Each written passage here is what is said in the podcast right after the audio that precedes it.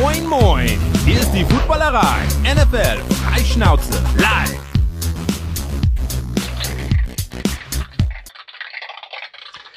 Da, da, da, da, da, da. Es ist Montagabend, 19 Uhr. Es ist sogar Rosenmontag, 19 Uhr. Hier spricht die Karnevalshochburg Footballerei oder vielmehr die Karnevalsmuffelei Footballerei. Max, mit Karneval haben wir hier oben im hohen Norden nicht viel am Hut, oder? Ich freue mich, dass es Rosenmontag ist, aber ich bin jetzt nicht unglücklich, dass es ein bisschen ruhiger hier im Norden ist. Also es ist äh, sehr entspannt, aber ich habe schon mitgekriegt heute, dass äh, viele nicht erreichbar sind in diesen, in diesen Regionen. Das ist gut ausgedrückt. Wir sind erreichbar. Wir sind für euch da, auch am Rosenmontag. Ihr habt die Stimme erkannt. Darüber freue ich mich sehr. Max Mega Max von Garnier ist mal wieder am Start als, und das kann man nicht oft genug sagen, und da bekommst du noch ein extra Applaus von mir als amtierender Europameister Ja. im Flag Football. Du bist Head of der deutschen Flag Football Nationalmannschaft gewesen und hast in Las Vegas diesen Titel eingeheimst. Ja.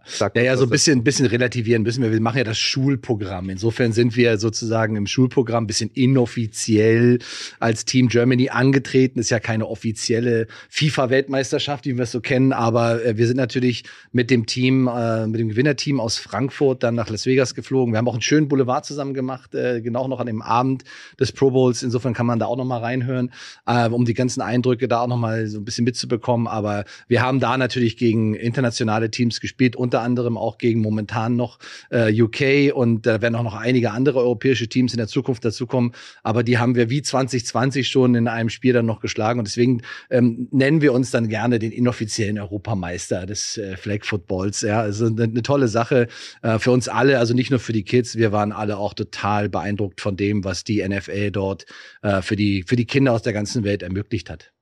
Du hast es gesagt, wenn ihr nochmal äh, alles nachhören wollt, was Max da auf die Beine gestellt hat, was Max und die Jungs und die Lehrer in Las Vegas erlebt haben, ähm, findet ihr beim Podcast-Dealer eures Vertrauens im Rahmen des NFL Boulevard. Da hat Max nämlich wirklich wenige Stunden nach, Pro, nach dem Ende des Pro Bowls mit mir drüber gesprochen. Wir haben noch jemanden dabei. Auch darüber freue ich mich sehr, weil es ist seine Premiere in der Live-Sendung der Footballerei am Montag. Es ist Marius Marius vom deutschen Chiefs Podcast Das Kingdom powered by Footballerei. Moin Marius. Moin an euch da oben im Norden. Moin, Kutsche, moin, Max. Grüß euch. Moin. Du bist in Stuttgart beheimatet. Wir haben eben schon kurz gequatscht. Karneval spielt bei euch eine Rolle, aber für dich persönlich keine übergeordnete, richtig? Ja, ich da, glaube, man darf hier gar nicht Karneval sagen. Du musst Fasnet sagen, sonst äh, gleich ist ja diese Grenze. So, ich glaube, die geht sogar bis zum Rhein-Main-Gebiet und dann äh, da, darunter ist es Fastnacht und darüber dann Karneval, aber ich bin äh, nicht so wirklich unterwegs, deswegen kannst du mir sagen, was du möchtest. Gut. Was ich dir sagen möchte, ist äh, herzlichen Glückwunsch, weil ähm, ich habe es gesagt, das Kingdom, der deutsche Chiefs Podcast, den du zusammen mit Daniel aus der Footballerei und Fabian Niesel gestaltest. Ähm, ihr seid Chiefs-Fans, logischerweise, ihr seid Super Bowl Champions. Acht Tage liegt das jetzt zurück. Mir kommt es übrigens schon länger vor, muss ich sagen. Ist krass. Sind aber erst acht Tage. Ja. Ihr habt den Sonntagabend alle zusammen verbracht in Hamburg. Hattet ihr eine schöne Feier? Habt ihr es krachen lassen? Äh, ja, wir haben auf jeden Fall eine schöne Feier gehabt. Hörerinnen und Hörer von uns waren auch dabei. Also äh, nette, nette Geschichte und äh, mit dem bestmöglichen Ausgang, sagen wir es mal so. Also besser jetzt nicht sein können. Wir haben ja vor der Saison auch den Podcast gestartet. Also ich glaube, es gab keinen besseren Zeitpunkt, äh, das anzufangen und die gesamte Saison dabei gewesen zu sein. Deswegen schöner Abschluss. Das Kingdom findet ihr auch beim Podcast-Dealer eures Vertrauens. Hört unbedingt mal rein, Marius. Und du bist nicht nur, also du persönlich bist nicht nur Super Bowl Champion, sondern äh, du bist auch der Sieger der Super Snack Playoffs, die die Footballerei zusammen mit Hellmanns gestaltet hat. Dein Gericht hat sich am Ende tatsächlich in den Finals durchgesetzt. Du warst mit den Sparrows unterwegs? Korrekt, korrekt. Die Casey Sparrows mit Cowboy Kaviar und Potato Skins. Ich weiß es noch ganz genau. Die zwei Aufsagervideos. da musste einiges passieren. Nein, alles gut. War, sah lecker aus. Ich muss es noch nachkochen, ganz, ganz ehrlich. Ich habe es noch nicht probiert, aber ist also auf jeden Fall auf der Liste drauf, jetzt, wo auch das, das Siegergericht geworden ist. Sehr gut, sehr gut, sehr gut. Und auch ihr sollt Sieger sein. Wie gesagt, Stichwort Super Snack Playoffs gemeinsam mit Hellmanns. Ähm, The Real Mayo, die Nummer eins aus den USA, cremige Mayo. Wir haben da rund um die Playoffs ähm, viel auf die Beine gestellt. Danke nochmal an dieser Stelle für die tolle Kooperation äh, mit Hellmanns. Und wir hatten auf unserem Instagram-Kanal auch ein Gewinnspiel laufen. Äh, da konntet ihr unter anderem zwei originale und streng limitierte Hellmanns-Jerseys gewinnen. Eine Auswahl an Hellmanns-Soßen inklusive inklusive natürlich Hellmanns Real Mayo und äh, ein samtweichen Plüsch Plüschburger. Und ich mache jetzt hier die Auslosung live in dieser Sendung. Ich scrolle hier rum. Stopp. Genau. Wer mich kennt, weiß, dass mittlerweile ohne Brille am Handy recht wenig geht. Deswegen ist das hier total authentisch. Sag nochmal Stopp. Stopp. Stopp. Gewonnen, und das muss ich jetzt weit weghalten, hat F. Scheuten. F und dann S-C-H-E-U-T-E-N. So lautet dein Instagram-Handle. Bei dir hab Max Stopp gesagt. Ich like jetzt deinen Kommentar, damit wir dich auch wiederfinden. Mach einen Screenshot. Falls du uns jetzt live zuschauen solltest, Gratulation an dieser Stelle. Schreib uns bitte eine Direct Message mit deinem Klarnamen und deiner Adresse, dann geht das Gewinnpaket ASAP an dich raus. Falls du Karneval feiern solltest, wir schreiben dich sonst später auch nochmal proaktiv an und fragen dich nach Klarnamen. Der, der, der Kuschelburger ist sehr beliebt übrigens. Den wollten sich einige schnappen bei der Party. Also ja. Coach Juan hatte den auch schon äh, so unter den Pullover gesteckt. Das ist ein bisschen auffällig gewesen. Ja. Aber das, ist, das, ist, eine gute Sache. Also das, da kann man sich drauf freuen. Der ist super. Also, Gratulation dir, danke nochmal an Hellmanns. Gratulation auch an dich, Marius. Du bist der Footballerei-interne Gewinner. Dein Gericht hat gewonnen. Du hast es gesagt, Max. Danke an dieser Stelle. Auch an König Pilsner, wie immer. Wir hatten einen schönen Abend in Duisburg letzten Sonntag. Live-Watch-Party ähm, mit vielen Fans. Das hat richtig Spaß gemacht, auch wenn es ja, wieder mal eine lange Nacht war. Das war großartig. Vielen Dank. Ein Jam an euch. Hallo YouTube, hallo Twitch. Mein Bier läuft über. Das ist super. Kann ich das mit der Steelers-Fahne hier wegwischen, Flo, oder hast du was dagegen? Klar. nee, mach ruhig. Endlich ist die Steelers-Fahne, die hier liegt, mal für was gut. Ja, ne? Also, hallo YouTube, hallo Twitch, hallo an alle Podcast-Hörer, die uns später auf, die, auf den Ohren haben. Wir wollen mit euch, ähm, ihr habt es dem Titel entnommen, auf die Offseason blicken. Der Super Bowl ist Geschichte. Wird es jetzt ruhig in der NFL? Nein, natürlich nicht. Es wird weiter viel passieren in unserer Lieblingsliga. Combine steht vor der Tür, die Free Agency steht vor der Tür. Der Draft steht vor der Tür. Also das ist ja das Schöne an der NFL. Es wird immer was passieren. Jetzt beginnt die Zeit. Mir persönlich macht sie fast genauso viel Spaß wie Live-Spiele zu schauen. Die Zeit der, des in die Glaskugel schauen. Die Zeit des, ähm, wir können ja mal ein bisschen rumspinnen, wer wohin wechseln könnte. Das haben wir heute mit euch vor, wollen aber einsteigen mit drei News, die alle mit Trainern zu tun haben. Max, wir fangen mal ja. an und schauen auch hier an dieser Stelle nochmal ähm, zu den Philadelphia Eagles. Knapp 48 Stunden nach Ende des Super Bowls haben die nämlich ihre beiden Koordinatoren verloren. Offensive Coordinator Shane Steichen wird neuer Head Coach. Steichen. Steichen. Ob sie da die richtigen Steichen gestellt haben, das ist die Frage. Wird, wird Head Coach äh, der Indianapolis Colts und Defensive Coordinator Jonathan Gannon wird neuer Head Coach der Arizona Cardinals. Nick Seriani, der Head Coach, wird ein bisschen früher davon erfahren haben. Trotzdem ist das ganz schön bitter, innerhalb kürzester Zeit beide Koordinatoren zu verlieren, die beide ja auch herausragende Arbeit geleistet haben, oder? Ja, definitiv. Also die äh, beide Koordinatoren zu verlieren, das ist auch äh, bei einem Super Bowl-Team, also einem Team, was in den Super Bowl gekommen ist, auch lange nicht vorgekommen. Ich glaube, 30 Jahre ist das her. Bei den 49ers ist das mal passiert, äh, 1994. Aber äh, beide zu verlieren ist ein Brett, weil Nick Sirianni ja auch kein Playcaller selbst ist, sondern er ist ja wirklich diese Funktion des Head Coaches die sozusagen sich um die Spieler kümmert, wenn die Offense drauf ist, ko äh, kommuniziert er mit den Defensive Coaches und umgekehrt ähm, und ist halt wirklich mehr oder weniger diese wirklich ganz klare äh, Head Coach Rolle, die er da übernimmt. Und jetzt beide Koordinatoren zu verlieren, ist auf jeden Fall ein Brett. Also egal, wie er es auch formuliert, er sagte ja selber, dass er dass sie gute Inhouse-Lösungen haben und die Koordinatoren wissen wir auch, machen das ja auch nicht alleine. Es gibt ja sehr viele Positionstrainer, dann gibt's Quality Control Coaches, äh, dann gibt es noch Assistant Position Coaches. Also das ist schon ein ziemlicher Strang, der da drunter hängt.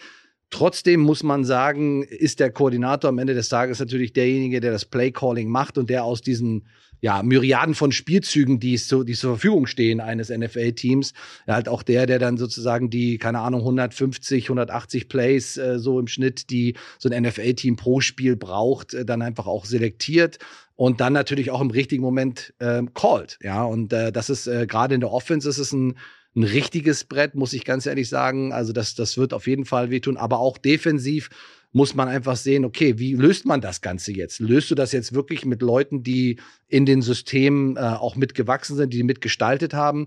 Oder äh, suchst du dir jetzt jemanden externes und versuchst du noch ein bisschen darauf äh, aufzubauen aus dem, was du gemacht hast? Also man muss das auch so ein bisschen differenziert betrachten. Ähm, Gerade in der Offense ist es wirklich ein, ein, großer Schritt, ja, weil es einfach auch unheimlich viel äh, Impact hat, wenn man, wenn man eine Offense äh, komplett neu aufstellen muss.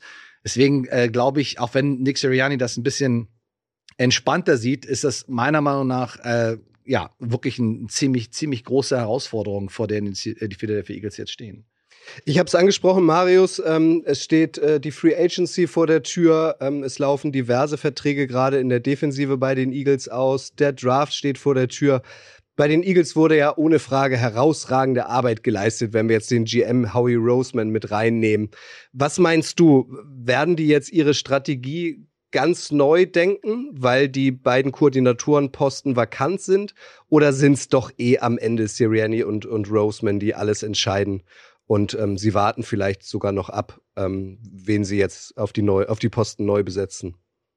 Ja, also ich glaube, Philly muss sich schon beweisen. Äh, nächstes Jahr so ein bisschen auch, hat man ja das ein oder andere Mal auch gelesen, dass sie vielleicht nur in den Super Bowl gekommen sind, weil es eben an dem leichten Schedule und an der schwachen NFC lag. Das würde ich persönlich nicht sagen, weil wir haben einen spannenden Super Bowl gesehen waren auf jeden Fall ebenbürtig und standen da eben auch zurecht. Also das äh, hat schon sehr viel Spaß gemacht.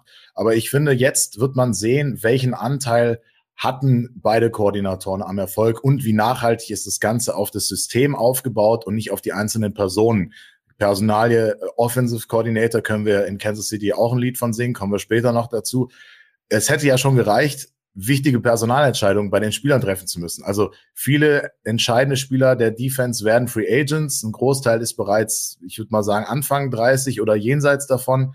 Also du hast da eben auch potenzielle Abgänge, die eben ein, ein Loch in diese D-Line reißen würden, die er so gut performt hat. Und dann äh, auch die Secondary, die gut war. Da hast du eben auch den einen oder anderen Starter, der eben Free Agent wird und da eben auch die Frage, wie gehen die Eagles die Offseason an? Also können sie nochmal all in gehen? Halten sie ihr Team zusammen, bevor Hurts eben sehr teuer wird? Das muss man ja auch irgendwie perspektivisch betrachten.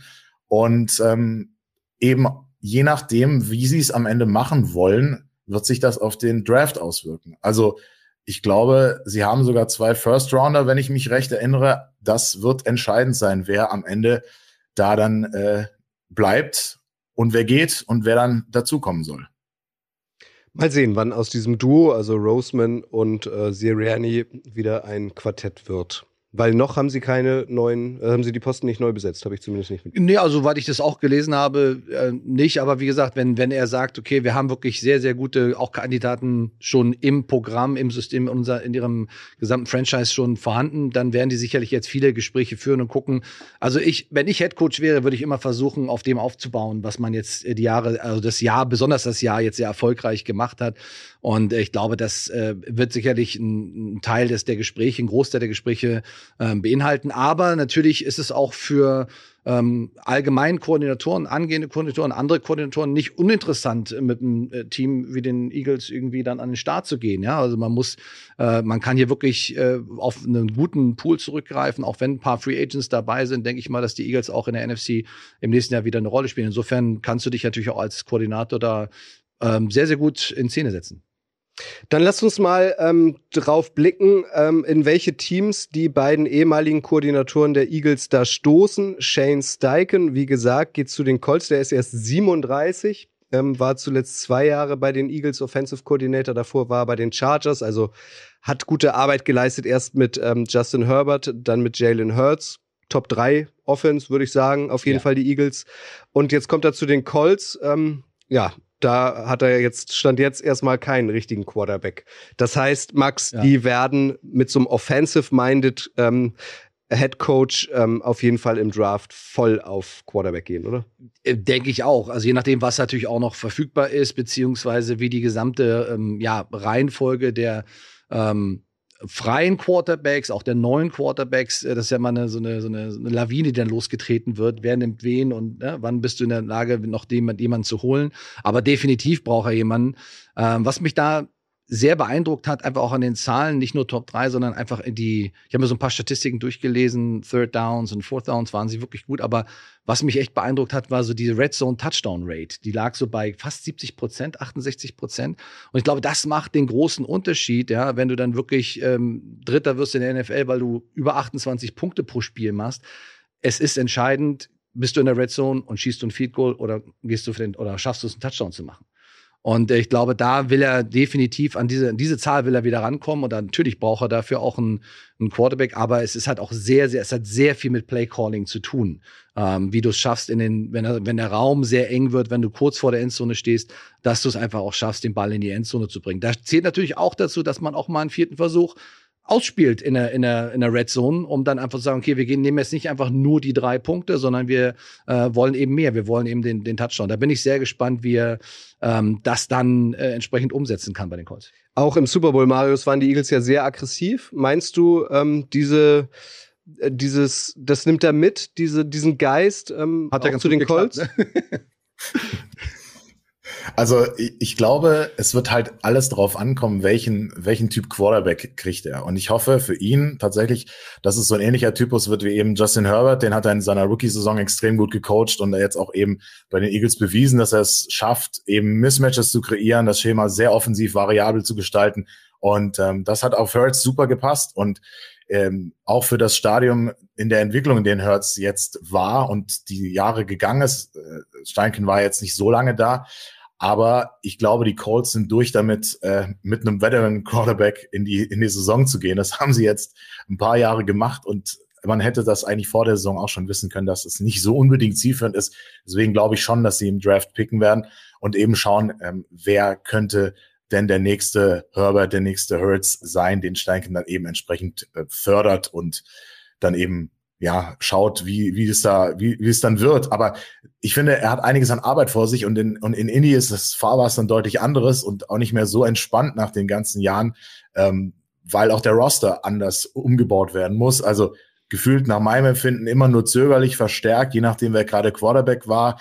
Man hatte nicht die Konstanz, dann haben die, glaube ich, jetzt aktuell auch nur sieben Picks ein, ich glaube, Third-Round-Pick der Commanders und dann hast du eben in der O-Line noch die Baustellen, also Tackle-Position sehe ich auf jeden Fall eine Need und das ist halt auch wichtig, damit sich dein Quarterback, den du dann holst, nicht, nicht gleich permanent auf der Erde befindet.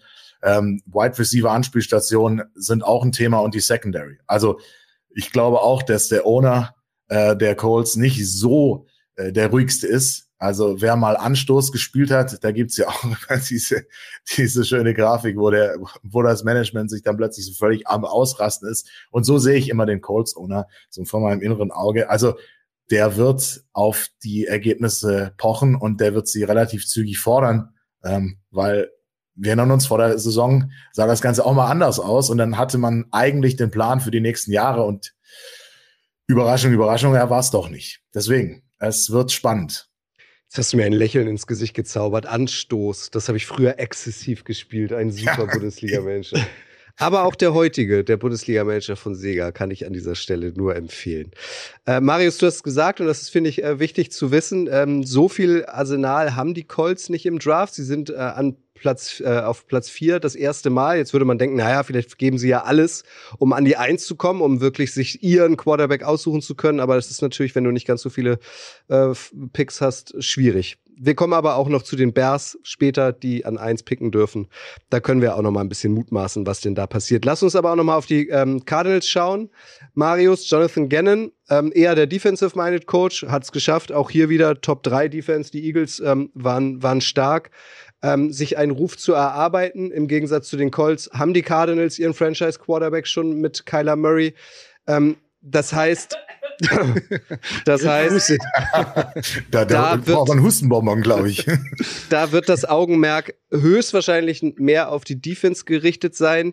Ähm, Jonathan Gannon, und da wird mich deine Meinung interessieren, musste sich nach dem Super Bowl aber auch erstmals richtig Kritik anhören, weil die, die Defense vor allem in der zweiten Halbzeit überhaupt nicht mehr an Patrick Mahomes rangekommen ist, obwohl er äh, verletzt war. Und ähm, es ist den ganzen Abend über auch kein einziger Sack gelungen. Wie hast du, Frage eins die Eagles defensiv im Super Bowl erlebt und traust du B, Jonathan Gannon zu, die Cardinals aus ihrem schon ja, jahrelangen Loch, muss man ja sagen, wieder rauszuholen? Also zu eins, klar, du hattest, und das ist das, was ich auch bei uns im Podcast in der Vorbesprechung gesagt habe, wir werden im Super Bowl sehen, wie gut ist diese äh, Eagles Defense wirklich, weil am Ende des Tages haben sie äh, mit äh, Patrick Mahomes dann gegen den Top Quarterback der Liga gespielt und mit Doug Prescott gegen einen weiteren, zumindest mal Top 10 Quarterback. Gegen beide haben sie verloren und ansonsten war halt viel, ja, solider Durchschnitt dabei. Das heißt nicht, dass sie nicht doch durchgängig einen guten Job gemacht haben. Also diese 78 Sacks, ich glaube, äh, mit, also Regular und Postseason, das ist schon, äh, ich glaube, Platz drei äh, in der History der NFL. Also das ist schon auf jeden Fall eine Hausnummer.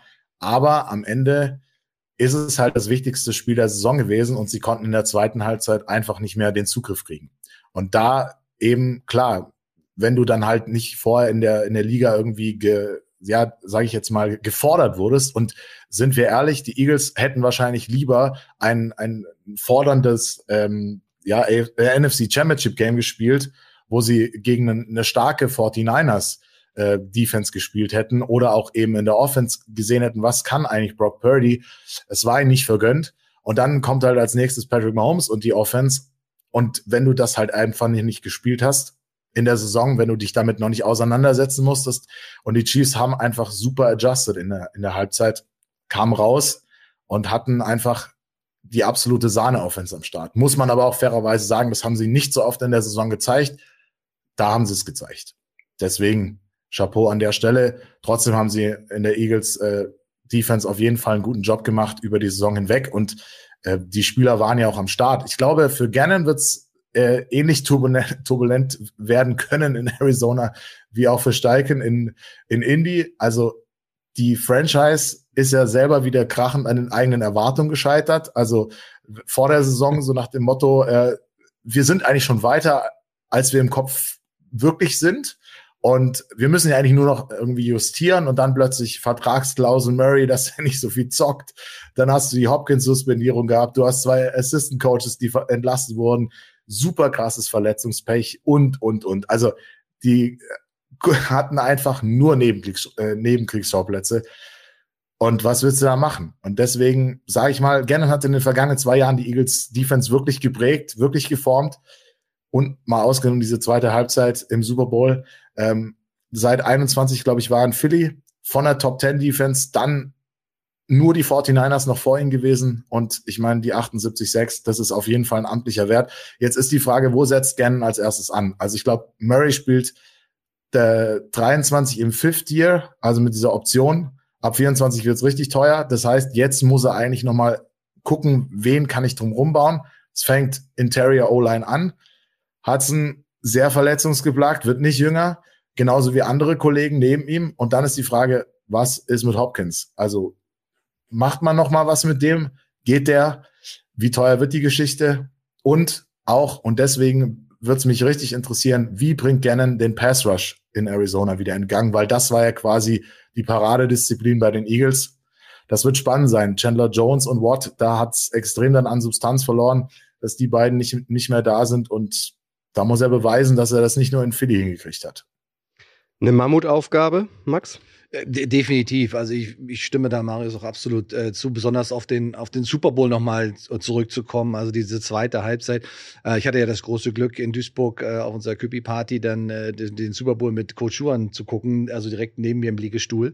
Ähm, und wir haben halt wirklich auch gesehen, äh, was die Chiefs da also auf den Platz gebracht haben, vor allen Dingen, wie sie out, also outcoached haben. Das muss man ganz klar sagen, was da offensiv gemacht worden ist. Das hatte wirklich Hand und Fuß, wie sie es geschafft haben, diesen Pass Rush der Eagles wirklich zu umgehen ähm, mit entsprechenden Play Calls.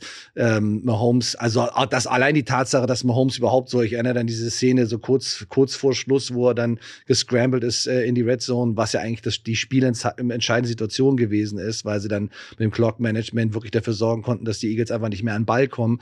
Ähm, das sind alles äh, so eine so eine Sachen, die ähm, sind klar auch auf die Qualität von einzelnen Spielern zurückzuführen, aber es hat auch sehr viel mit mit Konzept zu tun, äh, wie viele Leute schickst du, wie viel Druck baust du wirklich auf, äh, vertraust du deiner Secondary, vertraust du deinen Linebackern äh, auch entsprechende Matchups zu nehmen.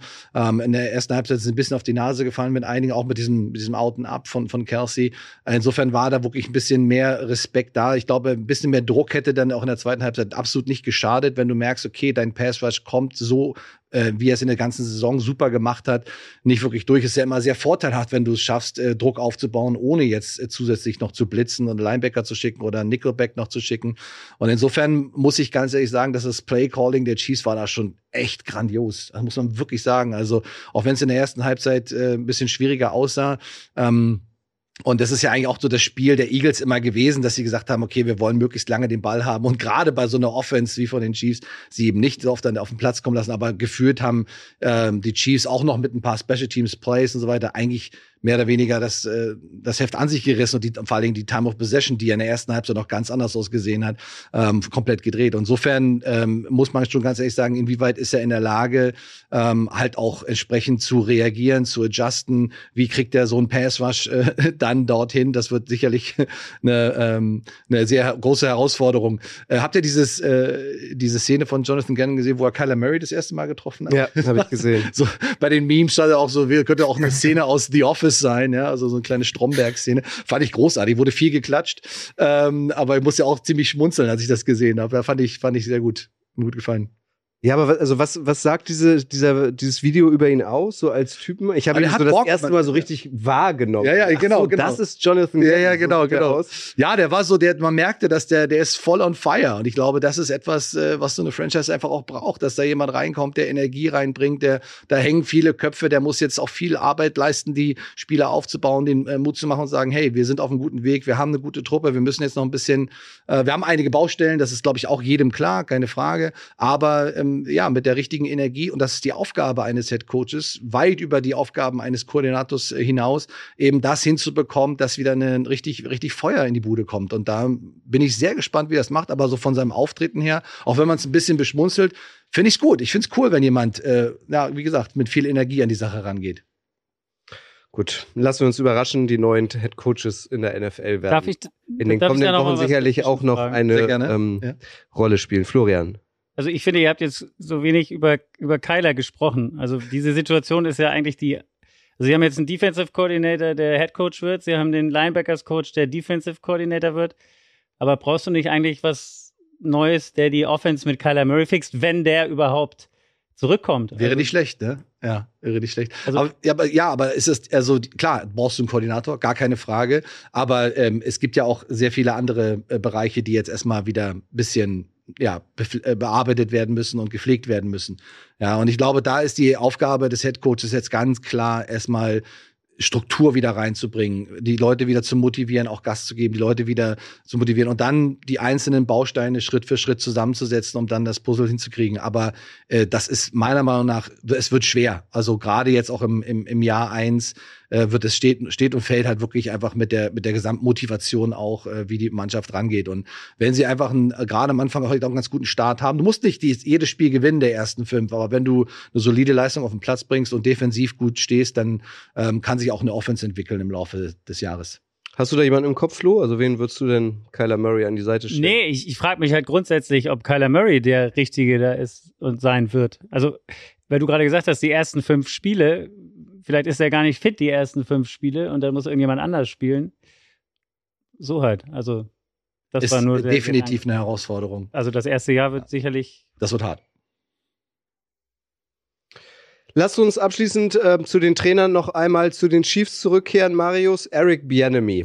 Gefühlt seit, weiß ich nicht, drei, vier, fünf Jahren wird er immer wieder genannt, wenn es darum geht, na, der müsste doch jetzt auch mal irgendwo Head Coach werden. Jetzt verlässt er die Chiefs tatsächlich, aber nicht um Head Coach zu werden, sondern um weiterhin Offensive Koordinator zu bleiben, äh, und zwar bei den Washington Commanders. Jetzt heißt es, er bekommt mehr Kohle. Er bekommt mehr Verantwortung. Trotzdem, ich weiß nicht, wie es euch geht, ist das für mich so ein Transfer, der macht für mich so wenig Sinn. Also ich habe das gelesen und dachte, hä? Warum, warum macht er das, Marius? Ja, gute Frage. Ich glaube, und vielleicht kann man da auch die Personalie Matt Nagy mit reinwerfen, der vor der Saison zu den Chiefs zurückgekommen ist und äh, quasi Quarterback-Coach war.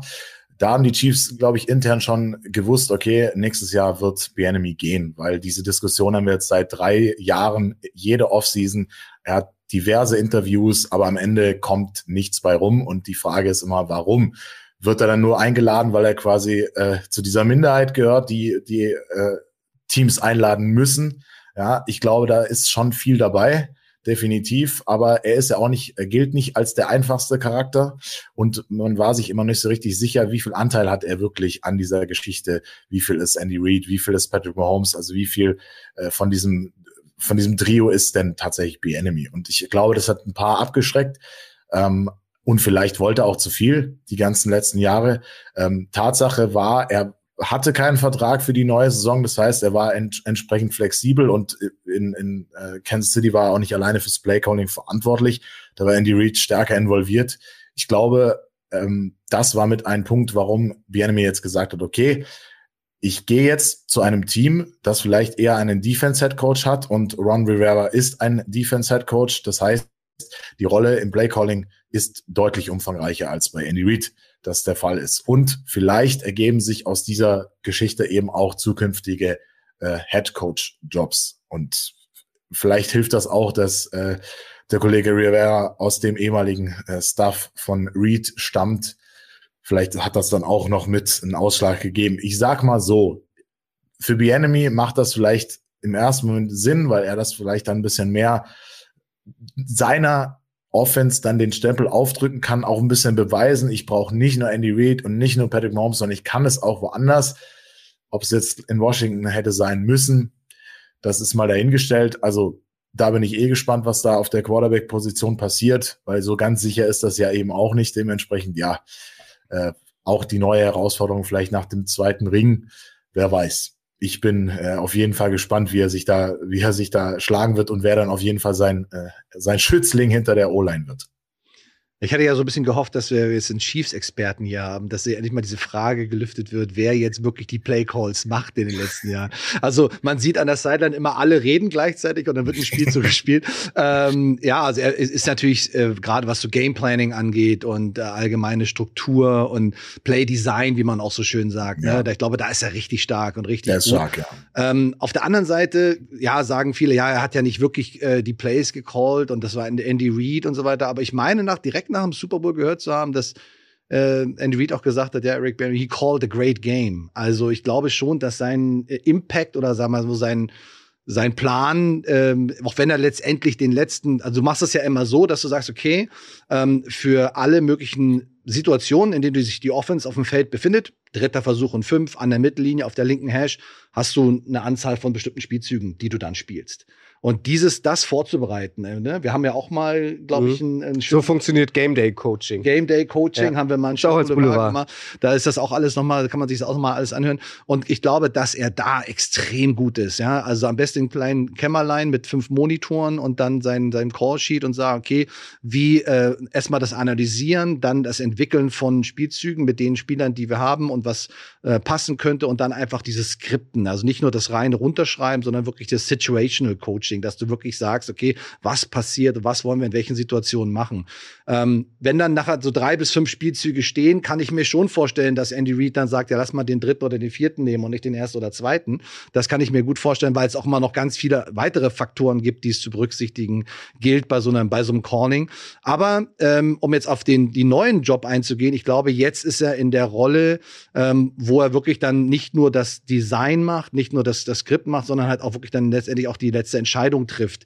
Und ich glaube, das könnte für ihn sehr attraktiv sein. Ich glaube, es ist ein sehr attraktives, ähm, äh, attraktive Situation, in der er sich befindet. Und das will er, glaube ich, auch. Ich weiß gar nicht, ob er jetzt für als als Head Coach äh, in, in der jetzigen Situation passen könnte. Viele haben ja auch kritisiert nach den Interviews, dass er relativ wenig eigenständig dann callt, was ich aber auch ein bisschen äh, als eine sehr merkwürdige äh, Entscheidung dann finde. Aber ich glaube, dass er ein sehr, sehr guter Offensive Coordinator ist, weil ein Großteil dieser Arbeit machst du nicht im Spiel. Ein Großteil dieser Arbeit ist die Vorbereitung. Und da ist er meiner Meinung nach einer der besten im Geschäft. Ja, und da glaube ich, dass er da auch einiges mit auf, äh, mit auf den Platz bringt. Some Say It's T schreibt bei YouTube, äh, Rivera sitzt halt sowas von auf einem heißen Stuhl. Ähm, der galt ja auch als potenzieller Rauswurfkandidat so zum Ende der letzten Saison, hat sich aber gehalten. Wie ist denn das für den, Marius? Also wenn quasi so sein Kronprinz jetzt schon Offensive Coordinator ist.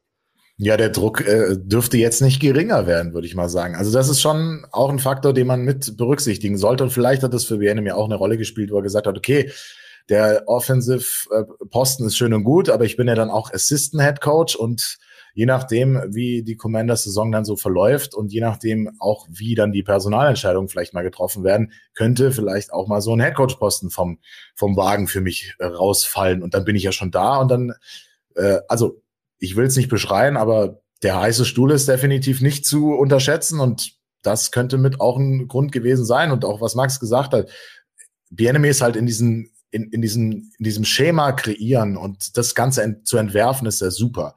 Und da wird es auch interessant sein bei den Chiefs, wie sich das vielleicht jetzt verändern wird. Also wie, wie dann eben andere Playdesigns entstehen. Vielleicht in einer gewissen Situation vielleicht dann doch mehr Risiko gegangen wird. Weil Andy Reid wird ja nachgesagt, dass das Design ist schon da, aber er nimmt dann eben eher so ein bisschen die vorsichtige Variante in manchen Situationen bei vier und zwei oder vier und eins, auch besonders in der Red Zone. Da bin ich gespannt, wie sich das bei den Chiefs verändert und eben genauso gespannt, wie Enemy das dann eben äh, bei den Commanders am Ende des Tages machen wird. Weil ich glaube, ihm war schon wichtig, jetzt zu beweisen, dass er eben auch die Verantwortung im Game übernehmen kann, ja. an der richtigen Stelle das richtige Play zu callen.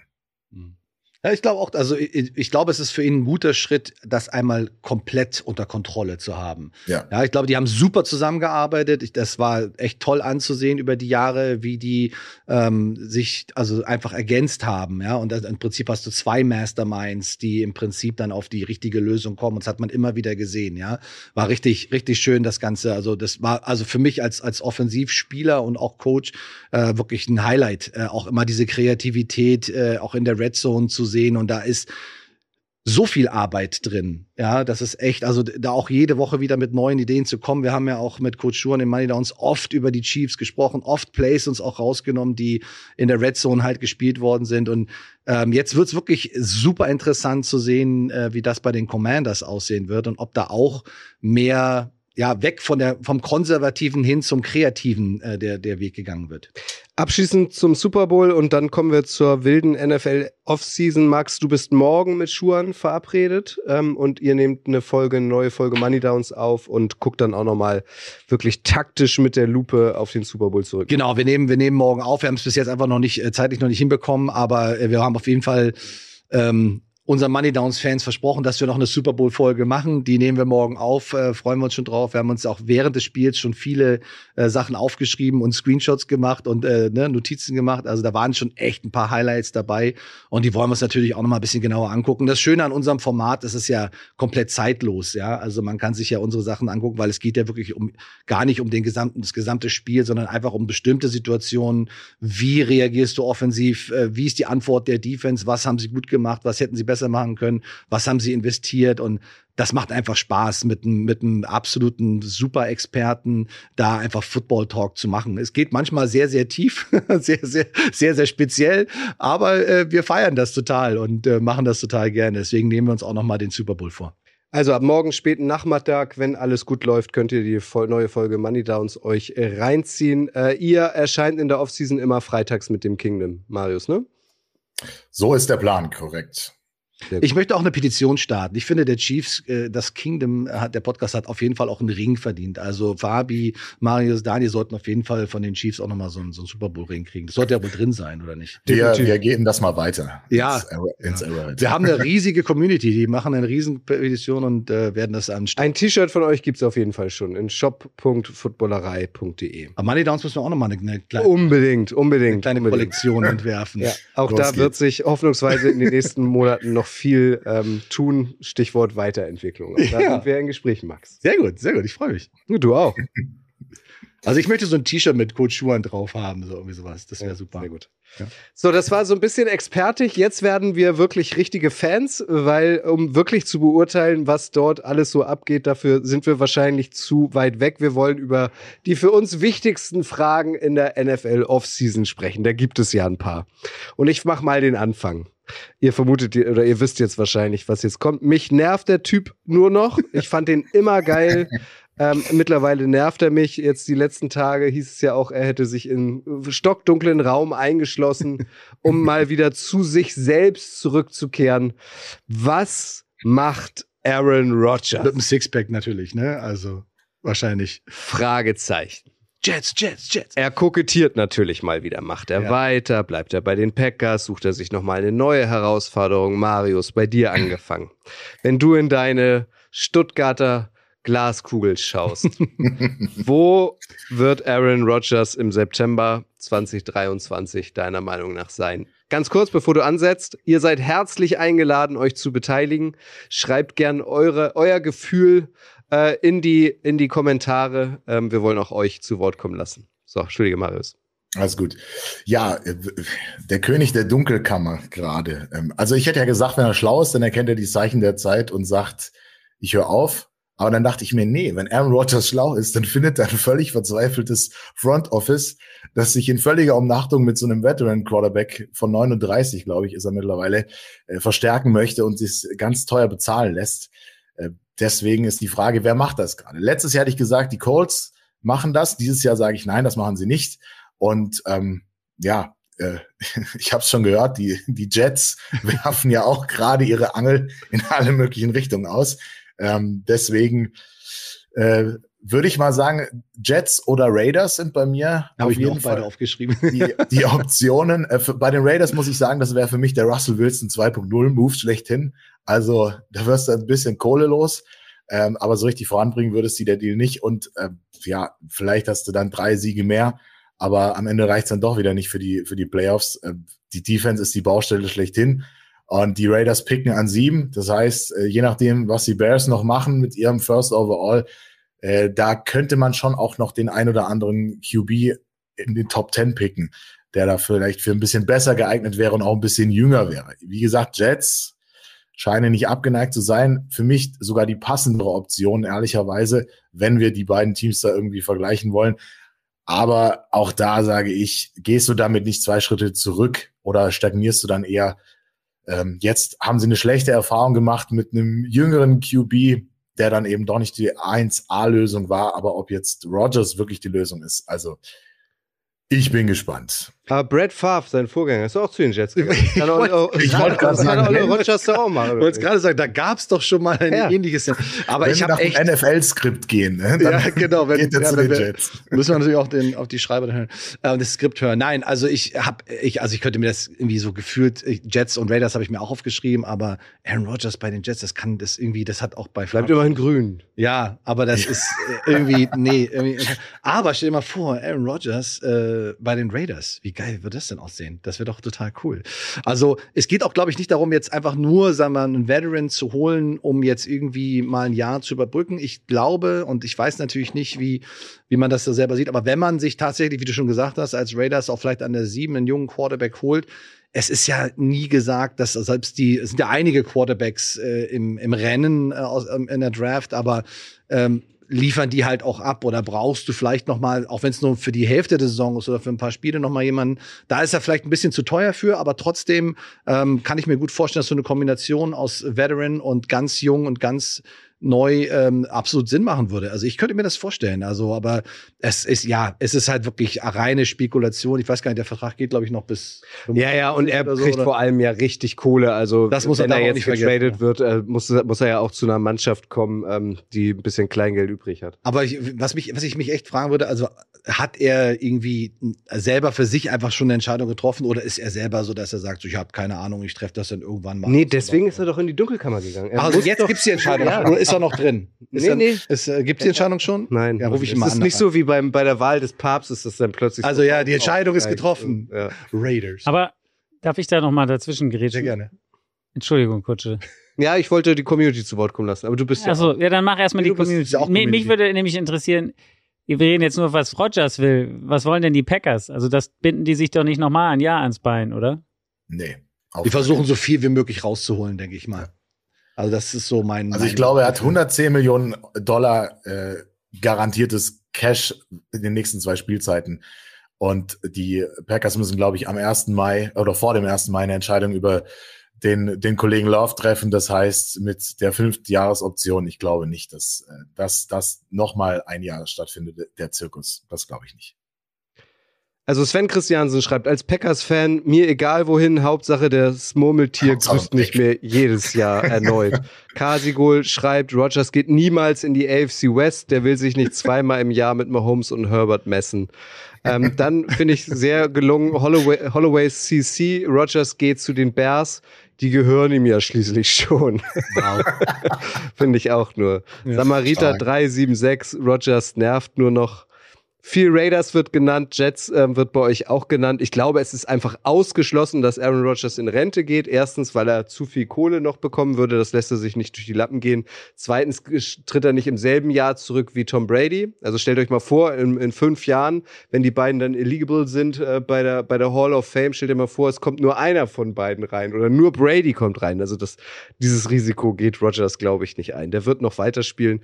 Und was du sagst, Flo, finde ich auch total interessant. Also mein Gefühl ist, das ist wieder so, so heiße Luft und am Ende bleibt er doch wieder bei den Packers. Und ähm, auch ähm, äh, ja, LeFleur tut sich das nochmal an und vielleicht versprechen sie ihm endlich mal einen richtig guten Receiver zu draften. Also ich kann es mir das nicht vorstellen. Man hat ja jetzt auch schon Stimmen wieder gehört von Leuten, die da relativ nah dran sind an dem Team, dass eigentlich die komplette Führungsetage Lafleur, sonst wäre äh, gute Kunst, alle keinen Bock mehr darauf haben. Ähm, und ich, ich finde es, was ich noch interessant finde, du hast den Namen ja eben schon gesagt, am Ende ist es die zweite Legende. Ben Favre hat sich am Ende ein bisschen demontiert in Green Bay und ist irgendwie, ja, dann nochmal nach den Jets zu den Vikings und hatte da nochmal eine ganz gute Zeit. Aber auch Rogers zerstört sich doch irgendwie jetzt so ein bisschen selber, also, oder? Also, das ist doch nicht mehr der, ja, das, das Idol der große Aaron Rodgers. Ich, das ist wirklich, ich meine, der war ein geiler Spieler, aber sonst die, die, die ja, Statue bröckelt, finde ich. Finde ich auch. Also angefangen auch mit seinen ähm, Aussagen zu Corona damals. Das war ja auch schon so ein bisschen weird. Äh, ich finde es auch so. Also geht es euch, ich bin da total bei Flo. Also auch darüber habe ich mal ein Boulevard gemacht übrigens äh, mit Mario Rika von The Zone. Ähm, warum nervt Rogers nur noch? Oder so heißt der Boulevard. Ist ungefähr, ist ungefähr ein ja, Jahr, ja. ist ungefähr ein Jahr alt. Das war auch zu Beginn der Offseason. Also mich, ich finde es total schade. Ich fand den auch immer super. Ich habe den gefeiert. Mich nervt er. Dich, Max? Also ich mag ihn. Ich finde das, was er geleistet hat, großartig. Ich bin aber auch voll bei Flo. Das ist einfach so hausgemacht, ähm, sich einfach irgendwie zu demontieren. Ja, das finde ich wirklich äh, schade, weil brauchte er gar nicht, aber es waren einfach so Dinge, die äh, so viele, so eine Anhäufung von vielen Kleinigkeiten, die einfach anstrengend sind. Und äh, gerade oft in der Position, gerade als Quarterback, gerade als so Galionsfigur einer Franchise, ähm, ist es nicht schön. Ja, und das ist einfach, ähm, also so bin ich nicht und so sollten also Leute in der Position einfach auch nicht sein. Das darf man, darf man einfach nicht vergessen. Du musst einfach immer gucken, ähm, es ist, das ist halt nicht du, es ist halt irgendwie ein Team. Und äh, das Gefühl geht halt leider verloren bei ihm. Marius, dein Take zu Aaron Rodgers?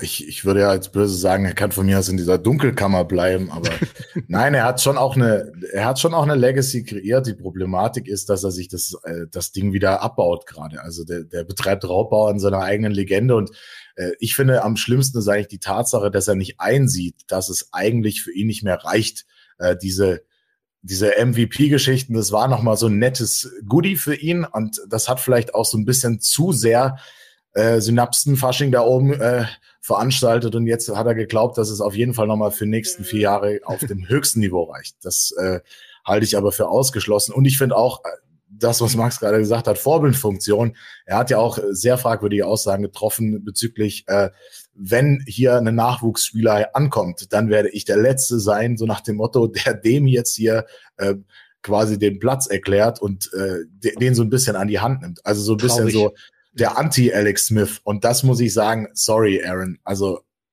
sorry, das muss Das ist Teil deiner Aufgabe. Also bin ich ja, du bist einfach, ja. Das gehört dazu. Du hattest gute Jahre. Du bist auch nicht äh, von heute auf morgen in diese Liga reingefallen. Du hast auch drei Saisons, glaube ich, gebraucht, um da reinzukommen, um dich, um, um da anzukommen. Und äh, da haben dich auch nicht alle von oben äh, mit dem Strahl ange, angespritzt, so nach dem Motto. Deswegen, also ja. muss ich ehrlich sagen, ich finde, ich finde das, was er da teilweise von sich gegeben hat, äh, zu diversen Themen äh, schwierig, extrem schwierig. Synapsenfasching. Das, das wird das Wort des Jahres 2023. Dafür mache ich mich jetzt schon stark. Ja. Ich werfe euch noch einen Ball zu, weil wir noch bei Quarterbacks bleiben sollen, aus Aktualitätsgründen. Also einmal zu den Raiders, da gilt ja Jimmy G. Äh, auch heiß im Rennen, der ja bekanntlich keine Zukunft bei den 49ers hat. Und heute kam raus, ähm, Daniel Jones ist ja unter anderem Free Agent der Giants, genauso wie Saquon Barkley. Es deutete ja alles darauf hin, dass Daniel Jones bleibt, hat ja auch eine ganz gute Saison gespielt, aber der fordert wohl 45 Millionen Dollar im Jahr, Max. Hm. 45 Millionen.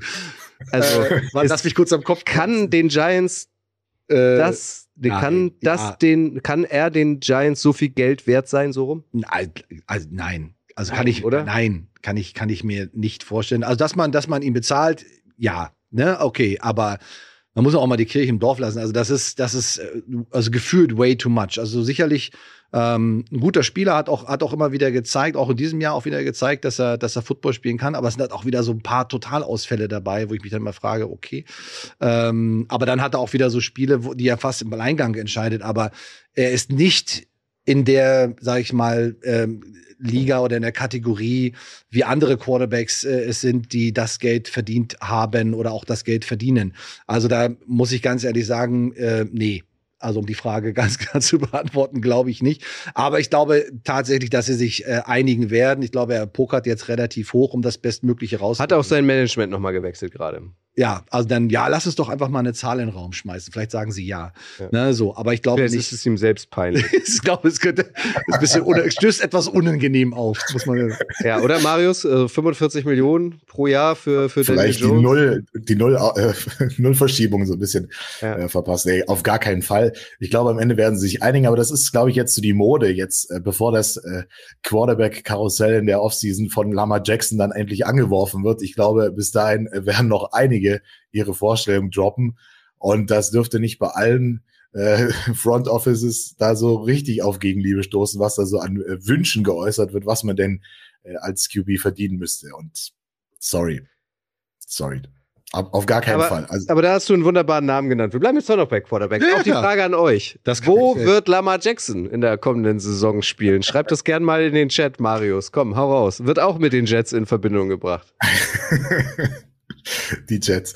Äh, ja, ich glaube, das wird der Dominostein in diesem, in diesem Jahr, der dieses Karussell anwirft. Und äh, ich könnte mir schon vorstellen, dass sie den Franchise Tag nutzen, äh, solange es keinen Deal bis zur Deadline am 7. März gibt. Und äh, dann gibt es ja auch die Möglichkeit, welchen Tag gibt's. Also diese exklusive Variante. Mhm. Dann werden 45 Millionen Dollar locker gemacht werden müssen. Aber dafür hat er auch kein Recht, mit anderen Teams zu äh, handeln. Und bei der nicht exklusiven wären es 32 Mille, dann hätte aber eben Vertragsentwürfe, die ihm vorgelegt werden könnten. Und äh, ja, die Ravens hätten dann eben entsprechendes Recht, die zu, zu übernehmen ähm, mit zwei First-Roundern als Kompensation. Ich bin gespannt, äh, weil er kann ja auch verweigern und ähm, dann würde er vielleicht das komplette Gehalt verlieren für das ganze Jahr. Ja, äh, die Frage ist auch gerade, was sind seine Alternativen? Also wo könnte er hingehen? Ich sehe tatsächlich, ähm, und ich glaube, Jets, die, das ist das eine, aber ich glaube, Atlanta, das Schema ist vielleicht sowas, was für den Kollegen äh, Jackson ganz gut passen könnte. Zudem haben die ordentlich Cap Space am Start und auch ein paar, ja, sage ich jetzt mal, Spieler, die da nicht so in dieses Schema reingepasst haben, sich von denen entledigt. Und ich sag mal, Mariota kannst du auch noch mal äh, kannst du auch noch mal entlassen, dann hast du noch mal 12 Millionen on top, haben auch alle Top-Picks noch am Start und äh, ich glaube, Trade-Material eben auch noch am Start, verbesserte O-Line. Ja, ich glaube, ich könnte mir den Kollegen Jackson in Atlanta vorstellen. Oh, interessant, finde ich gut. Ich, äh, wir haben übrigens meine erste Footballerei-Sendung, Live-Sendung montags, war Quarterback-Karussell. Ja, guck mal, herzlich willkommen zurück. Ja, was war ja. das? Wann, wann, wann, habt ihr angefangen? 2016 angefangen? 2017 oder 18 muss 17, 18 so in dem ja, Dreh? Ja. Ja, aber ich bin übrigens, äh, Flo, an die Regie, ich bin immer noch nicht in dem Trailer da vorne am Anfang drin. Ne? Das müssen wir, dieses Jahr müssen wir ein bisschen was aufnehmen. Ne? Also, also ich habe das mit Kulturen auch festgestellt, dass wir da nicht drin sind. Da gibt's dann erstmal gar keine Reaktion mehr. Okay. Äh, ja, müssen, müssen Max, wir, müssen, willkommen in meiner Welt. ja, müssen, aber ich glaube, da kommst du erst äh, ab zehn Jahre kommst du da Ja, da muss, rein, ne? da muss ich mich noch beweisen, Ring hin oder her. Äh, ja, das, das, das wird noch ein bisschen dauern. Nein, also finde ich finde ich super interessant. Aber was was was du am Anfang gesagt hast, ist halt äh, das Entscheidende, dass er sozusagen dieses ganze Karussell anstößt. Ja, also er wird sicherlich ähm, das, was, wie sein Weg weitergeht, wohin es geht, ob er bleibt, in welchem, welcher Art von, von Franchise-Tag, das hast du ja super erklärt, ähm, es dann aussehen wird, ähm, ob er woanders hingeht. Man muss ja auch überlegen, wenn er woanders hingeht, ähm, er ist halt ein spezieller Quarterback. Also äh, seine Fähigkeiten, ne, also wir sind ja schon lange weg von dem, der ist nur ein Running Back, der auch ein bisschen werfen kann. Das ist, er ist ein guter Quarterback, bringt einfach noch eine zusätzliche Dimension mit, die brutal gefährlich ist. Auch wenn er sie jetzt nicht so äh, intensiv gezeigt hat wie am Anfang, ist er trotzdem trotzdem immer noch wahnsinnig gefährlich, wenn er losrennt. Und äh, aber trotzdem musst du gucken, er kommt halt aus dem ja, also die Ravens bezei Offense bezeichne ich immer als unglaublich physische Offense. Ja, die haben unglaublich viel Fleisch am Start, unheimlich viel äh, Power. Ähm, und man muss halt einfach gucken, was kann er, also wirklich, also er ist sicherlich nicht der Quarterback, den du rein ausschließlich mit vier, fünf Receivern in die Pocket stellst und sagst, ja, okay, schnelle Pässe und wenn die nicht da sind, läufst du selber. Ich glaube, dass du halt einfach ein gutes äh, Run-Option-System drin haben musst, gutes RPO-System drin haben musst. Also es sind so viele Faktoren, die einfach, die er dann auch mitbringt, die man auch erfüllen muss. Und da gehört eben auch nicht nur er dazu, sondern gehören auch viele andere Faktoren mit dazu. Deswegen musste ich gerade so ein bisschen meine Augenbrauen hochziehen, als du Atlanta gesagt hast, weil ähm, aufgeschrieben habe ich es mir nicht, aber die Idee finde ich geil. Finde ich cool. Lukas äh, Schreivogel sagt, Lamar Jackson geht zu den Panthers. Der Meinung ist Josie K. auch. Bette36 schreibt, Lamar äh, bleibt in Baltimore und äh, der Samariter 376 ähm, bringt ihn zu den Tennessee Titans. Hm. Ich finde, wenn man sich mal die Quarterback-Situation der NFC South anguckt, ähm, dann würde da tatsächlich so ein bisschen Upgrade gut tun, weil Stand jetzt haben die Buccaneers nur Kyle Trask unter Vertrag. Mhm. Da ist noch Luft nach oben. Die Panthers, Matt Corell und Jacob Eason. Wer? Da, ja, da ist noch Luft nach oben. Die Falcons uh. haben Desmond Ritter und Marcus Mariota. Mhm. Und die Saints haben Jameis Winston und Jake Luton. Diese äh, sieben Namen, die ich vorgelesen habe, das ist Stand jetzt aktuell das Quarterback-Material in dieser Division. Also da könnte so ein bisschen so ein bisschen Verbesserung auf jeden Fall ähm, helfen wahrscheinlich. Auch du interessant, hast, was die Buccaneers machen. Ne? Ja, du hast eben diese ganze Aaron Rodgers, Lamar Jackson, Derek Carr haben wir gesprochen, Jimmy G haben wir gesprochen. Das sind diese ganzen, äh, die jetzt sozusagen im, im Raum stehen, aber der Need äh, von so vielen Teams, ich meine, das war jetzt nur eine Division, ja, äh, ist, ist extrem groß.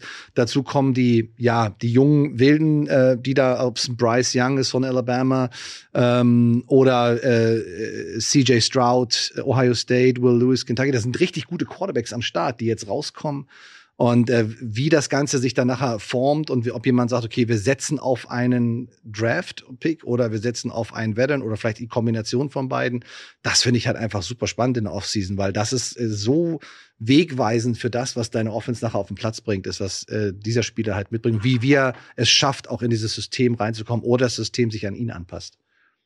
Gut, jetzt haben wir sehr viel über Quarterbacks gesprochen und über Free Agency. Ähm, Marius, was ist denn so eine Frage in den kommenden Wochen, ähm, die dich noch umtreibt, wenn du auf die NFL, auf deine Lieblingsliga blickst? Ja, wie wird äh, der Draft aussehen? Also ich bin gespannt, wie die Free Agency aussieht, aber da wird es natürlich entsprechend überhitzt sein. Bei, bei den Chiefs wird es darum gehen, was passiert mit Chris Jones. Und das wird so die quälende Frage für mich die kommenden Wochen sein, weil wer Brad Veach kennt, der weiß, dass er auch mal in der Lage ist, einen beliebten und äh, Leistungsträger aus einer Unit rauszunehmen, wenn der entsprechend zu viel Cash möchte. Und äh, bei beim guten Chris Jones steht das dieses Jahr an, dass er auf jeden Fall einen hochdotierten Vertrag möchte. Das steht ihm auch zu. Ich glaube, das hat die Spielzeit gezeigt. Deswegen bin ich gespannt, wie es da, wie es da weitergeht. Ich glaube, Chiefs werden ihm was vorlegen. Am Ende wird es darauf ankommen, nimmt er das an oder geht er und wir sammeln noch ein paar Pilz ein. Obwohl wir ja schon zwölf, glaube ich, haben. Also Kapital ist, äh, Kapital ist da. Naja, und ihr habt ja auch bewiesen, dass es auch ohne Tyreek Hill erfolgreich sein kann. Das stimmt, aber ich glaube, in der, in der, in der D-Line ist das nochmal eine andere Hausnummer. Also da eine gute Alternative zu finden, äh, wobei auch äh, die Kollegen Dunlap und ähm, der Kollege Frank Clark, glaube ich nicht, dass wir den zu dem Salär nochmal äh, sehen werden. Also entweder wird es umgestrukturiert oder der unterschreibt was Neues oder der geht. Also das gibt ja auch die Option. Ja, ein Faktor ist natürlich auch, wie jetzt gerade bei den, bei den Chiefs, ähm, du hast jetzt gerade einen Ring gewonnen. Ne? Und für viele Spieler in der NFL ist das schon was ganz Besonderes, weil das erreichen nicht viele, dahin zu kommen. Es gibt immer die Motivation, okay, gehe ich irgendwo hin, wo ich die Möglichkeit habe, die Chance habe, vielleicht noch den Super Bowl zu gewinnen. Oder versuche ich jetzt nochmal den bestmöglichen Vertrag, meine letzten aktiven Jahre nochmal mitzunehmen, um da nochmal richtig äh, abzukassieren, im Fragezeichen. So, das ist natürlich schwer für die Chiefs jetzt mit dem Sieg des Super Bowls wird es natürlich, ähm, ja, also kann es gut sein, dass der eine oder andere vielleicht sagt, okay, also ich habe jetzt meinen Ring. Alles gut, den wollte ich unbedingt haben, den kann mir auch keiner mehr wegnehmen. Aber jetzt versuche ich vielleicht noch mal so viel Geld wie möglich äh, irgendwo zu verdienen. Ob das dann bei den Chiefs ist, wie wir gehört haben von Marius, wahrscheinlich eher nicht. Aber dann kann es halt auch gut sein, dass der ein oder andere sich nochmal für ein, zwei Jahre irgendwo richtig gemütlich macht. Was mich wirklich interessiert, und da bin ich wahrscheinlich nicht alleine, ist, was die Bears mit ihrem First Overall Pick machen. Da sind sie ja so ein bisschen wie die Jungfrau äh, zum Kinde zugekommen. äh, eigentlich galten die Texans ja als potenzieller Kandidat. Auch da ähm, die Frage an euch beide gleich, aber auch wieder an euch. Was glaubt ihr, was machen die Bears an eins? Habt ihr einen Spieler im Kopf, den sie definitiv holen werde, werden? Oder haben die, gibt es so ein Trade-Szenario, was ihr euch vorstellen könnt? Weil auch da habe ich letztens gelesen, dass es da wohl schon mit den von euch schon angesprochenen Falcons Hintergrundgespräche gibt. Justin Fields per Trade ähm, von den Bears nach Atlanta und ähm, im Zuge werden dann auch noch so ein paar Draft-Picks getauscht. Ähm, was kannst du, also was, was werden die Bears machen? Meinst du, es wird schon vorm Draftabend klar sein? Oder kommt Godell auf die Bühne, der Draft ist eröffnet und, Wir haben übrigens eine andere und verkündet als allererstes, ja. ähm, es gab einen Trade. Was, was, ist, was sagt da dein Gefühl, Max? Oh, das, das, Gefühl ist echt schwer. Ich meine, also ich könnte mir vorstellen, wenn sie ähm, dabei bleiben, es gibt ja echt auch ein paar sehr, sehr gute Defensive Linemen, Edge Rusher, ich habe Will Anderson mir aufgeschrieben, Alabama, Jalen Carter aus Georgia, das sind alles richtige Maschinen. Könnte den Bears gut tun, ja, keine Frage. Ähm, auf der anderen Seite ist das natürlich ein sehr, sehr attraktiver Spot für vielleicht jetzt nicht unbedingt für die Bears selber, keine Frage auch, aber andere Teams haben dann sehr viel größere Need, um einfach auch zu sagen, okay, gerade nach der Combine, welchen Quarterback wollen wir uns gerne ähm, in, als Franchise Quarterback hier irgendwie ins Haus holen? Deswegen können die wirklich hoch pokern. Ja, also die können äh, also durchaus sagen, ja, alles klar, ähm, wir tauschen, wir geben ab oder ihr bekommt Punkt, Punkt, Punkt. Also ich kann mir, wie gesagt, ich kann mir gut vorstellen, dass da auch was passiert. Wenn ich anstelle der Bears wäre, würde ich eher auf die Defense setzen und versuchen, da einfach noch viel mehr Impact reinzuholen, junge Raketen dazu zu holen. Wenn du GM der Bears wärst, Mario, was würdest du tun?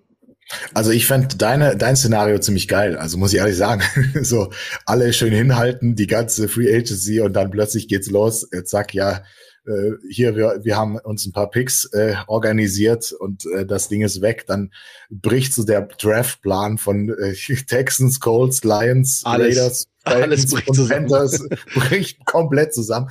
Äh, deswegen fände ich, genau, fände ich, fänd ich, fänd ich ziemlich nice, wenn das, wenn das passieren würde. Ähm, die Frage wird halt sein, vertrauen Sie Justin Fields weiterhin? Und äh, darauf wird sich der gesamte Bears Draft Plan logischerweise aufbauen.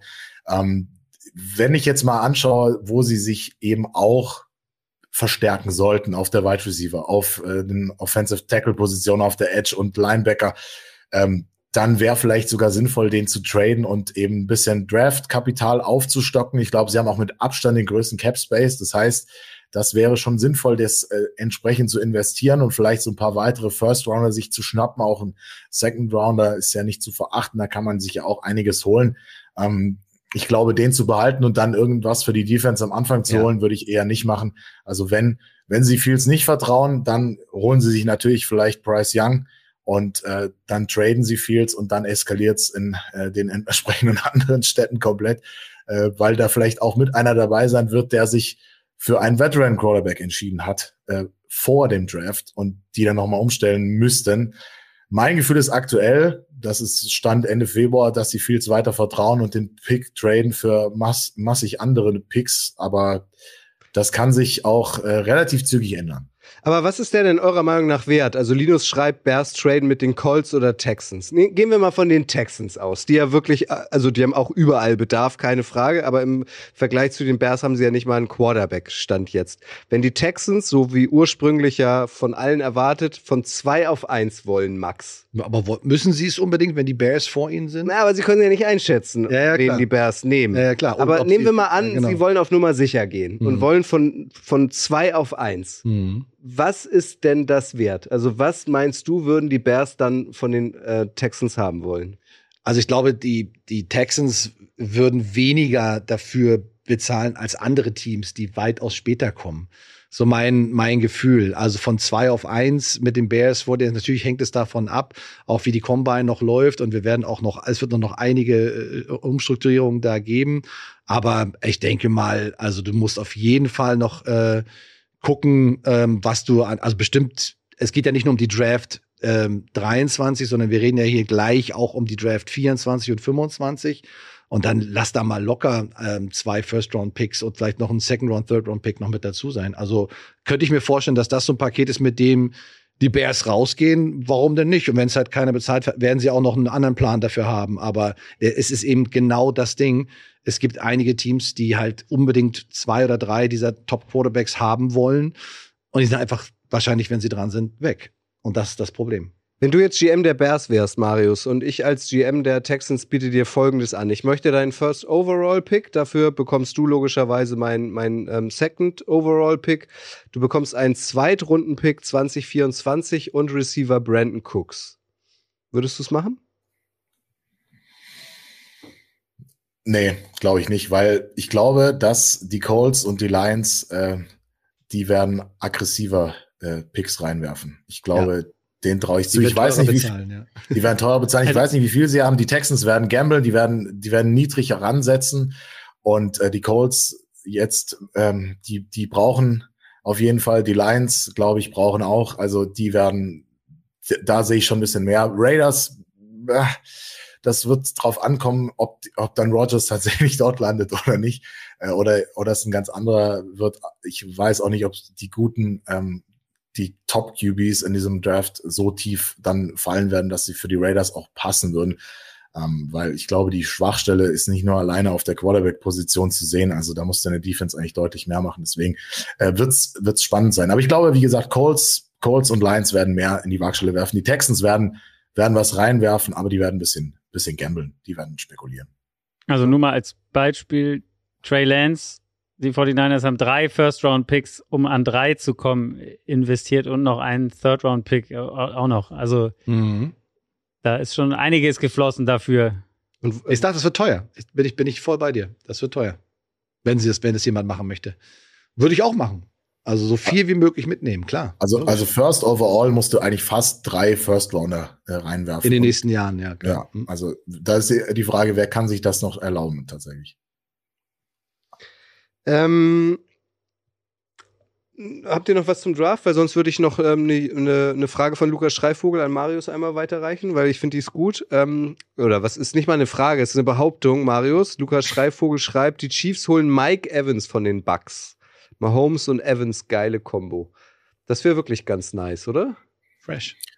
Das wäre wär gut. Äh, das würde, würde ich nehmen, definitiv. Äh, die Frage ist, also erstens, was, was möchte Evans? In welche Riege reiht er sich ein? Wir haben ja auch ein paar, äh, paar, paar Baustellen dazu zu bestellen. Man muss gucken. Ähm, auch bei beim Kollegen Marquis, weil das Scantling ist es ja auch so, der hat jetzt nicht so abgeliefert. Ähm, das heißt, wenn wir uns dieses äh, Offseason von ihm trennen, dann haben wir da alle Zügel in der Hand. Ich glaube, neun Millionen, irgendwie, irgendwie sowas, meine ich, ist, äh, ist, ist da die, da die Möglichkeit, äh, Cash einzusparen. Dann ist die Frage, wer wird der äh, Number One Receiver nach Travis Kelsey, wenn wir ihn in die Receiver-Riege mit einordnen wollen, was meines Erachtens hochgradig Sinn macht. Ähm, ja, würde ich, würde ich nehmen. Gibt ja noch ein paar andere, äh, was ich noch nicht alles gelesen habe. Äh, diverse, diverse Namen. Also ich glaube, da gibt es ein paar Spekulationen. Also ich würde ihn nehmen, wenn er, wenn er sich in dieses Gefüge einordnet. Die Frage ist auch, wie ist sein ähm, Gesundheitszustand? Das äh, hat ja schon so manchen, äh, ich sage nur OBJ, ähm, die letzte Saison äh, quasi verpassen lassen. Von daher bleibt spannend. OBJ, auch ein guter Name. Den werden wir wohl auch wieder sehen in der kommenden Saison. Kann passieren. Komm, wir nehmen uns noch ein, paar Minuten. Wenn ihr draußen ähm, noch eine Frage habt, die euch umtreibt, so rund um die Offseason, schreibt es gern in die Kommentare, dann versuchen wir noch einen Blick drauf zu werfen. Falls ihr sonst es nicht in eine andere Richtung lenken wollt, würde ich das nochmal machen und noch einmal mit euch auf die Running Backs schauen wollen. Ja. Saquon Barclay, ähm, der Name ist schon gefallen, gilt so als potenzieller ähm, ich bleib lieber oder ich bleib bei den Giants-Kandidat. Aber was denn mit Josh Jacobs, Max? Der hat eine richtig gute Saison bei den Raiders hingelegt. Hat ja auch einen richtig guten Fullback, ne? Darf man nicht. Und hat sich eigentlich auch schon so am Ende der Regular Season von den Raiders verabschiedet, äh, wörtlich. Ähm, wo siehst du so einen denn? Also, was ist deine Meinung nach der Wert eines Running Backs mhm. in der NFL? äh, in der Offseason 2023? Ja, sehr, sehr gute Frage, weil diese Frage stelle ich mir schon seit vielen Jahren. Ähm, macht es Sinn, einen Running Back, so diesen wirklich richtig großen Vertrag zu geben. Ist ja immer wieder, wir haben ja auch schon oft drüber gesprochen, ist ja immer wieder diese wirklich große Unbekannte, na, äh, das ist immer sehr viel, also auch gute, gut, sehr, sehr gute Running Backs dann einfach diesen riesen Vertrag gekriegt haben und dann gefühlt irgendwie die Leistung also ne, entsprechend runtergegangen ist, was halt echt immer so, so ein bisschen schade ist. Also dieses, das Feuer darf halt nicht erlischen, wobei ich Josh Jacobs da nicht so einschätze. Ähm, aber die Running Back Position ist eine ganz schwierige Position, äh, um sie teuer zu bezahlen. Ja, also es gibt sehr, sehr viele Running Backs. Es gibt auch bestimmt noch ganz viele Hidden Gems da draußen, die den Job ganz hervorragend machen können auf dieser Position. Ähm, aber er ist, glaube ich, sein, er hat einen guten Marktwert gar keine Frage. Ähm, aber wo er dann im Endeffekt landen wird, ist für mich wirklich sehr schwer zu sagen. Ähm, ich kann es gar nicht wirklich einschätzen, weil die Frage ist halt, wie viel ist ein Team bereit, äh, für einen Running Back ähm, heute noch, also heutzutage auszugeben. Ja? Nimmst du wirklich viel, richtig viel Geld in die Hand, um mit Josh Jacobs, was er absolut wert ist, also mit der Leistung, die er gebracht hat, wird er dein Franchise nach vorne bringen, deine Offense nach vorne bringen. Aber wer nimmt das Geld wirklich in die Hand? Wer macht's, Marius? Ja, die große Frage ist halt, und da hat Jacobs jetzt dieses Jahr eigentlich ein bisschen Pech, weil die, die Running Back Draft Class soll sehr tief sein. Also das heißt, wenn Teams tatsächlich einen Need haben, dann werden sie, werden sich im Draft was hinten raus picken. Die Chiefs haben gute Erfahrungen damit gemacht. Isaiah Pacheco, ja.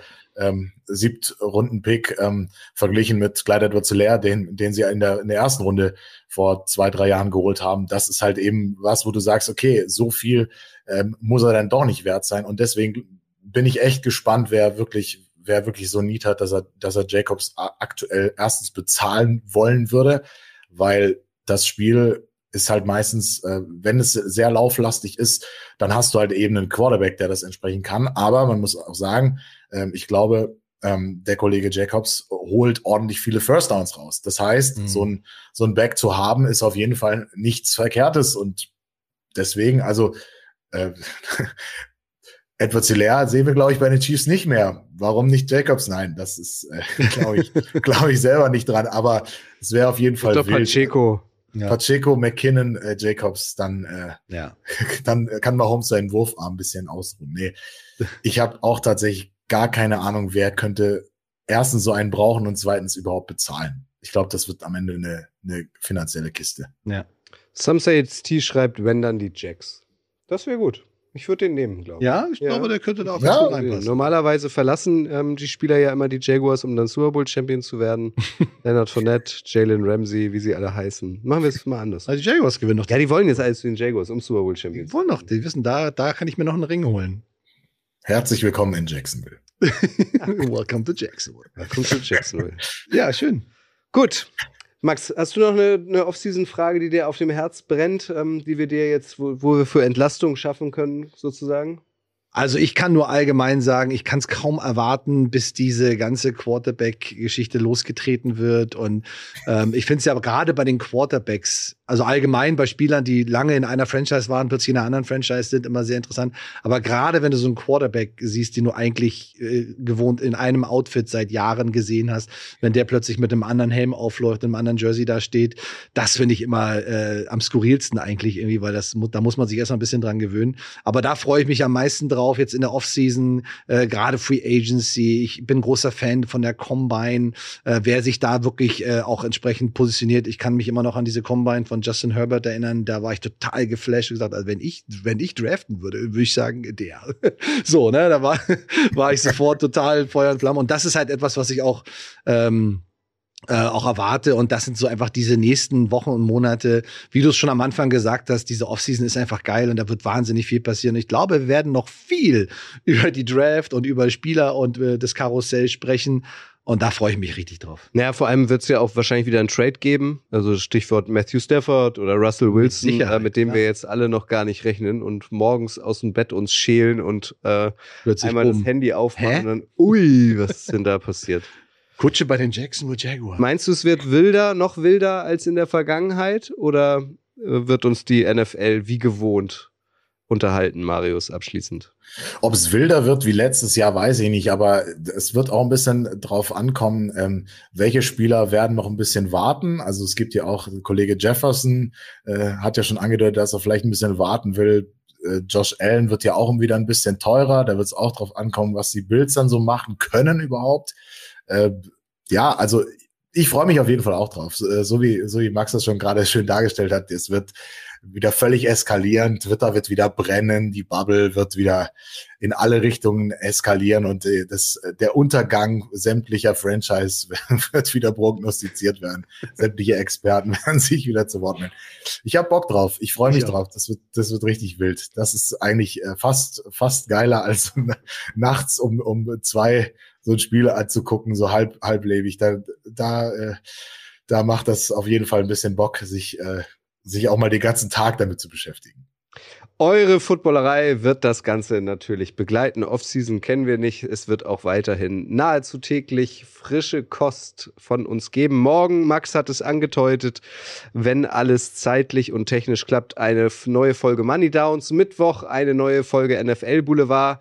Da geht es mal um die XFL. Ich habe ähm, mit Günther Zapf gesprochen, der ja für Sport 1 das erste Wochenende, das erste Live-Spiel betreut hat. Der erzählt mal so ein bisschen, wie es ihm gefallen hat, was da eigentlich auf euch zukommt. Das Kingdom wird es am Freitag geben. Es wird auch einen Vikings-Podcast geben, einen Giants-Podcast, einen Jets-Podcast. Und ich habe bestimmt noch was vergessen. Also wir lassen euch nicht alleine, ähm, auch wenn wir mit euch kein Karneval feiern. Ist so. Marius, vielen, vielen Dank, dass du heute dabei, dabei warst. Das erste, aber hoffentlich nicht das letzte Mal. Sehr cool. Hey, definitiv nicht das letzte Mal. Vielen Dank für die Einladung und äh, Grüße an alle da draußen. Flo, danke an dir. Ich kann dir sagen, ich habe deine Steelers-Fahne nicht benutzt, um das Bier aufzu. Sie ist unbefleckt. Ich habe ein Taschentuch rausgeholt. Okay. Danke, Flo. Max, danke, Danke. dir auch. Bis ganz bald. Hoffentlich, hoffentlich, King. Bis bald. Hat Spaß gemacht wieder. War richtig schön, mal wieder mit Ja, dir hier gut. zu sitzen. Ist auch schon eine Weile her gewesen, dass ich hier neben dir gesessen habe. Jetzt auch wieder öfter. Sehr gern. Sehr gut. Danke euch fürs Zuhören, fürs Mitmachen, äh, fürs sich beteiligen. Und die nächste Footballer Live-Sendung gibt es kommenden Montag. Dann ist kein Karneval, kein Fasching mehr. Kein, wie heißt das bei euch? Fastnacht? Fasnet. Fasnet. Äh, nichts mehr. Da ist wieder ein ganz normaler Montag. Bis dann. bleibt gesund. Ciao. Tschüss. Ciao. Das war's für heute. Bis zum nächsten Mal in der Footballerei.